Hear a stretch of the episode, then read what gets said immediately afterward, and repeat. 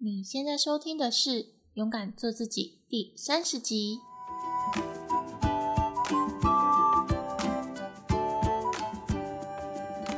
Hello，我是节目主持人玲玲。那已经很久没有做单人主持的节目了，因为在最近这几个月，我就是有去回到职场上上班啊，然后有忙一些自己的事情，所以也是很久没有在 podcast 上做单人主持的节目。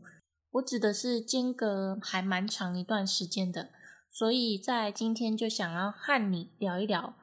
我最近发生的一些事情。还有从这些事情中得到的一些体悟。那其实我最近就是在做一些接案的事情，就是想要去接一些案子回来做。那因为以我过去两年在自媒体还有网络创业的这些历程来说，我是自己有学习了剪辑啊，然后就是影片剪辑，然后音频剪辑，还有美编。然后写部落格跟架设网站这样子。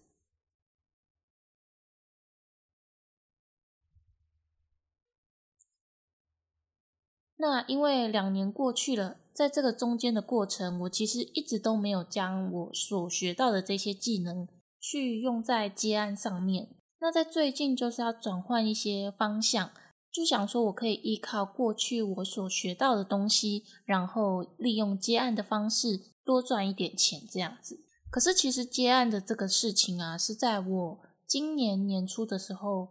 就是国历一月多的时候，就一直很想要接案。可是那个时候就是在考虑到说接案可能会比较麻烦，然后又迟迟的不敢去踏出去。又害怕说，诶，可能遇到的案主不好啊，或者是帮他们做出来的作品啊，并没有达到他们的要求，就可能会发生一些沟通上的问题。所以我中间也是犹豫了蛮久的，因为现在是二月底，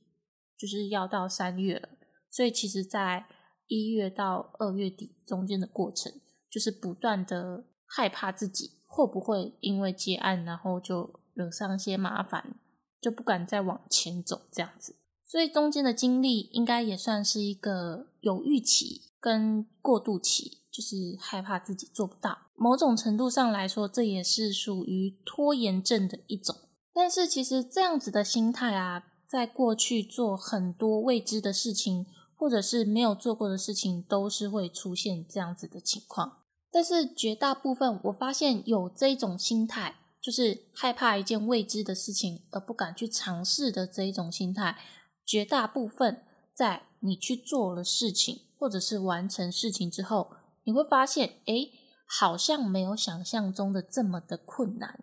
反而是比较简单。而且你会有时候会觉得说，哎，为什么我没有这么早就开始呢？我中间的犹豫期真的是浪费掉我很多的时间。每次经过这样子的经历之后，我其实都会很明白，说去做一件事情，其实真的没有想象中的这么困难。可是当我真正要去面对这些未知的事情的时候，我这种心态还是会跑出来。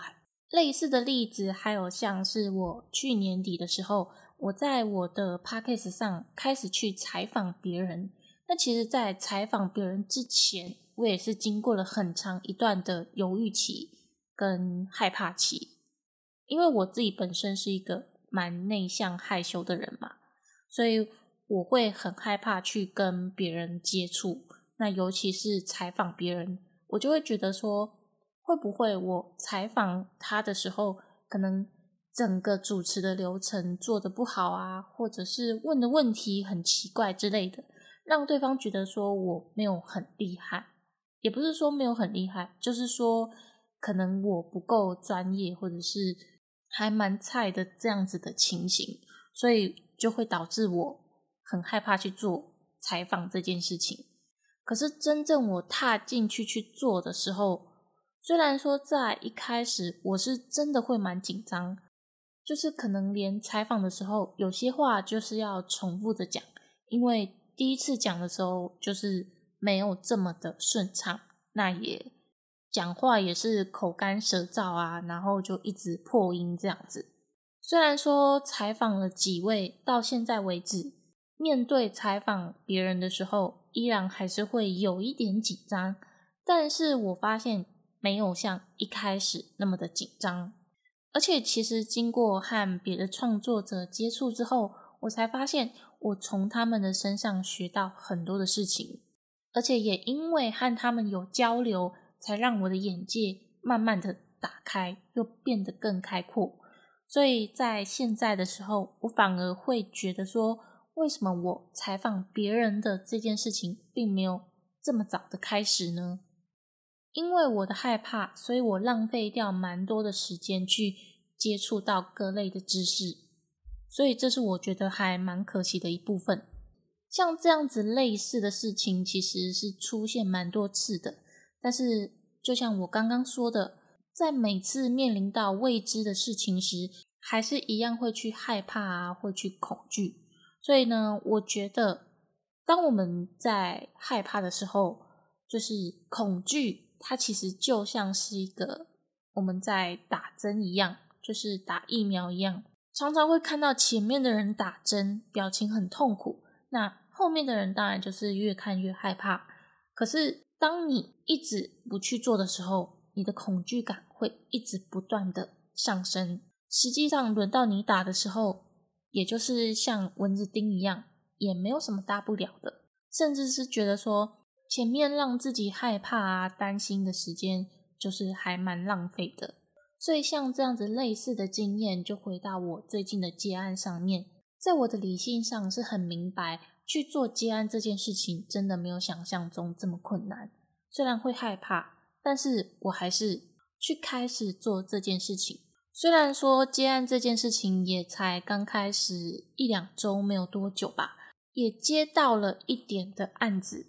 但是和其他案主聊天的过程，或者是接触的过程中，才发现有一些事情其实也没有想象中的这么轻松容易。那当然也非常感谢自己也愿意踏出去去接触到接案的这个领域。那从接案的过程中呢，我领悟到有三件事情。接下来我就是想要分享这三件事情给你听。或许如果你未来有想要接案啊，又或者是你可能要跟人家做生意啊之类的，那我想我接下来分享的三件事情，应该也对你有一些帮助。那第一件事情呢，就是你与其去和很多人去抢破头抢一个案子，就是有一个人发出这个案子，然后和很多人去竞争，你不如告诉大家你现在会什么，然后跟大家说你有这项服务。为什么会这么讲呢？其实，在最初我在结案的时候，我就是去抢别人的案子。也就是你会看到有一些外包的平台啊，或者是 FB 社团上，就有人说他要征求什么样子的人才，那需求是什么什么，然后你就会看到底下就有很多人留言说，哎，已经私讯你啊，然后已经给你报价啊，然后你就会看到算一算，下面至少也有个十个人左右，那夸张一点，可能就是二三十人这么多。我在一开始就是去抢这样子的案子，算一算投出去可能也有到十个左右吧，我也没有算，就是大概这么多吧。但是呢，我现在想一想，好像没有什么是有回应的，基本上就是你私讯他，然后告诉他你会什么，可是呢，对方基本上都没有读，就像是你在面试的时候，就是面试完之后就。没有通知啊，也不知道你到底上还是没有上啊，就是那种无声卡。不过这种接案的状况其实比面试还要惨，因为你连案主根本就没有接触到。所以经过那一段无声卡的时期啊，后来我就想说，哎，那我换一个念头，我来告诉大家我拥有什么样子的经历。我当时是讲说，哎，我已经有两年的网络行销、网络自媒体的经历。然后自己学习 YouTube 啊、Podcast、IG 写文章，还有架网站啊，然后还有经营电商等等的。然后告诉大家说：“哎，我可以提供什么样子的服务。我那时候开出的服务是影片啊、音档的后置，然后写文章，然后社群经营的服务。可是很神奇的是，我接到的第一个案子，并不是我上面有讲到的服务，而是我本来没有考虑要接的美编的服务。这是一个蛮特别的事，因为在我过去的学经历里面。我并不是学美术啊，或者是学建筑啊，或者是特别有去学设计类相关的科系。而且我认为我在经营自媒体上面，美编这一块真的是我非常弱的地方。如果你有在关注我的 IG 的话，你应该会发现，在最初前期的时候，贴文的设计真的是烂到不行，真的是非常的丑。有的时候我会想要去删掉。可是又转一个念头，觉得说我把贴文留在那里，就是为了要让大家知道，我从过去非常菜的情况下，一步一步努力，到现在慢慢的改良我自己的美编技巧啊，然后文案，现在设计出的贴文已经看起来比较像样一点，没有像以前一样看起来就是非常的丑这样子。但是我还是一直对于我自己的美编的能力，并没有特别的抱有什么期望。可是我接到的第一个案子却是美编，因为那个时候我就想说，他跟我讲的美编的要求，好像我可以做到。虽然有点怕怕的，但就是去接了。那我要讲的是，经过上面我这样子的经历，我想告诉大家的是，虽然说在别人。发包出去，想要去真人的时候，你可以去尝试，没有关系。可是我认为，你去宣传自己的能力，告诉大家你会什么，这其实也是一个非常重要的一点。而且，如果可以的话，你可以把你过去在学习这个领域上的一些经历讲出来，告诉大家你从什么时候开始学，然后你学习了哪些技能。接下来，你可以告诉大家，你可以提供什么样的服务？也许大家是对于你过去的经历有兴趣，反而想要你帮忙的服务项目，并不是你原先开出来的，接到的案子也是你原先想不到的。那第二件事情呢，就是与人交流啊，与人合作啊，讲求的是缘分。其实我认为，在各行各业啊，不管你是在工作啊，或者是在生活或者是在做任何事情，缘分这个东西是非常的重要。因为你可能能力够，然后万事俱备，可是呢，就是没有什么缘分。所以在我接案的过程中，就是也有遇到过一些案主啊，你跟对方的磁场就是非常的不一样。即使是你可能能力够啊，然后对方的东西你也做得到啊之类的。但是呢，你们两个聊天跟沟通的方式合不来，就是合不来。而且你越是勉强的要去做这件事情，反而会让双方都受苦。就像是老话有一句在讲的是“强扭的瓜不甜”，所以我就是在跟一些案主合作的时候，就是有这一种沟通上面的问题。虽然说当下我会觉得说。诶，如果和对方说开，讲出我自己的困难处跟我觉得不妥的地方，是不是这个案子可能就没有了？但是换一个角度来想，如果今天你和对方都已经沟通的不愉快，那你们的气场啊、磁场啊的频率也没有一致的时候，其实你也可以不用勉强自己一定要接下这样子的案子。我知道，其实，在新手接触到这个接案的过程中，可能会非常的想要接到案子，没有错。可是，有的时候其实要去考量到自身的状况，还有你跟案主之间的沟通的状况。因为当今天你勉强自己去接下这样子的案子，你一直去帮他做的时候，你会发现你越做越痛苦，而且。因为你为了要符合对方的要求，就极力委屈自己去迎合对方。那做久了之后，其实你的压力会非常的大。总有一天你会爆发，你就会觉得不愉快，那合作也不会做得很长久。第三件事情就是你要清楚明白你的目标在哪里。那对我来说，接案虽然是一个可以让我赚外快啊，然后赚一些收入的管道，但是其实我真正想要做的事情，并不是以接案成为自由工作者这样子为主，而是说我最终的目的是要发展出自己的事业。但是以我自己的角度来看的话，接案对我来说，其实在这个市场上。很多会剪辑啊、会美编啊、会写文章的竞争者非常多。我在刚开始在学习这些技能的时候，也是花了蛮多的心力去学习，而且都是在下班后或者是有空闲假日的时间去学习。而且一次学这么多的情况下，其实我每一个并不是说非常的专精。那在市场上，我相信有很多人是比我能力还要强的。那这样子的结果下，最终就会导致一个销价竞争的状态。除非可能我今天就是非常的专精某一个领域，那我就是要靠这一个来发展我的事业。比如说我今天就是想要当一个剪辑师，然后开自己的剪辑工作室，专门帮别人剪辑接案，然后又去开一些自己的剪辑的线上课程，去贩售课程。那这样子的话，我会觉得接案对你来说反而是一个非常加分的作用，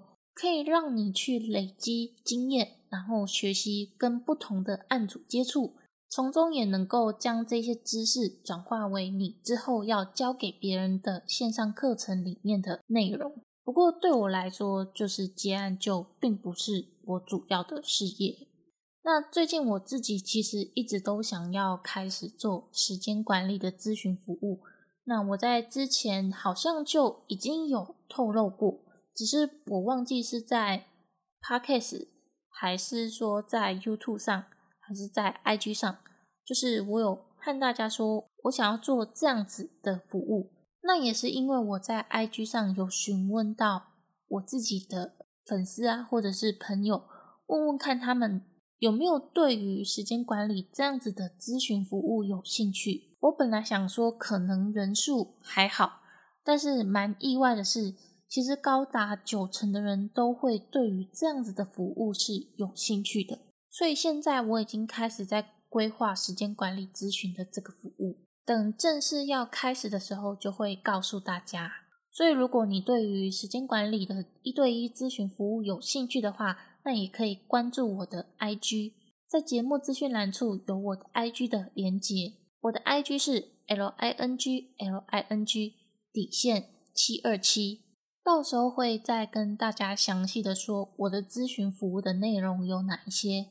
所以其实我觉得接案它虽然是还蛮好玩，而且也能够赚到一些外快，可是最终你必须要知道。你的目标到底在哪里？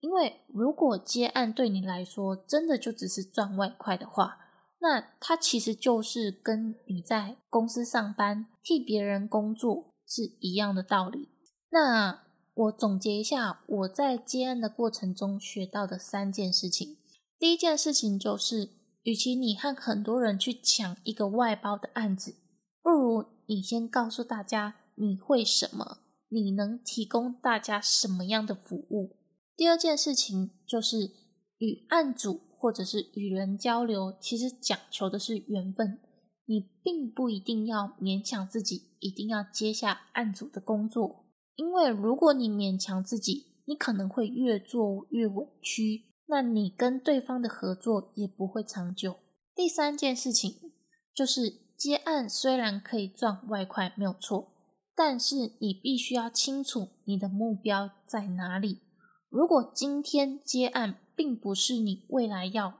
发展出你的个人工作室的事业，那其实，在接案上面的比重你就必须要拿捏清楚。好，那以上就是三件我在接案的过程中得到的一些体悟，希望有帮助到你。那之后我也会分享我在这一路上网络创业。还有去做很多副业的这些经历与过程。如果你们喜欢这样子的分享，也欢迎到我的 IG 上和我聊一聊，或者是你想要听什么样子的内容，你也可以和我聊一下。未来有机会，可能真的就会出这样子的内容。好，那今天非常感谢你的收听。那有你的收听呢，才能让我更有动力的去做，勇敢做自己的 Podcast 节目。如果你喜欢这样子的节目内容，你可以订阅追踪我，或是可以追踪我的 YouTube 啊、IG。那同时呢，你也可以分享这个节目给你身边的朋友，让我一直带给你们正向的知识，伴随你们一起学习成长。当然呢，我也非常欢迎你帮我到 iTunes Story 上。帮我打新评分加留言，那详细链接呢都在节目的资讯栏处。我是玲玲，我们就下期再见喽，拜拜。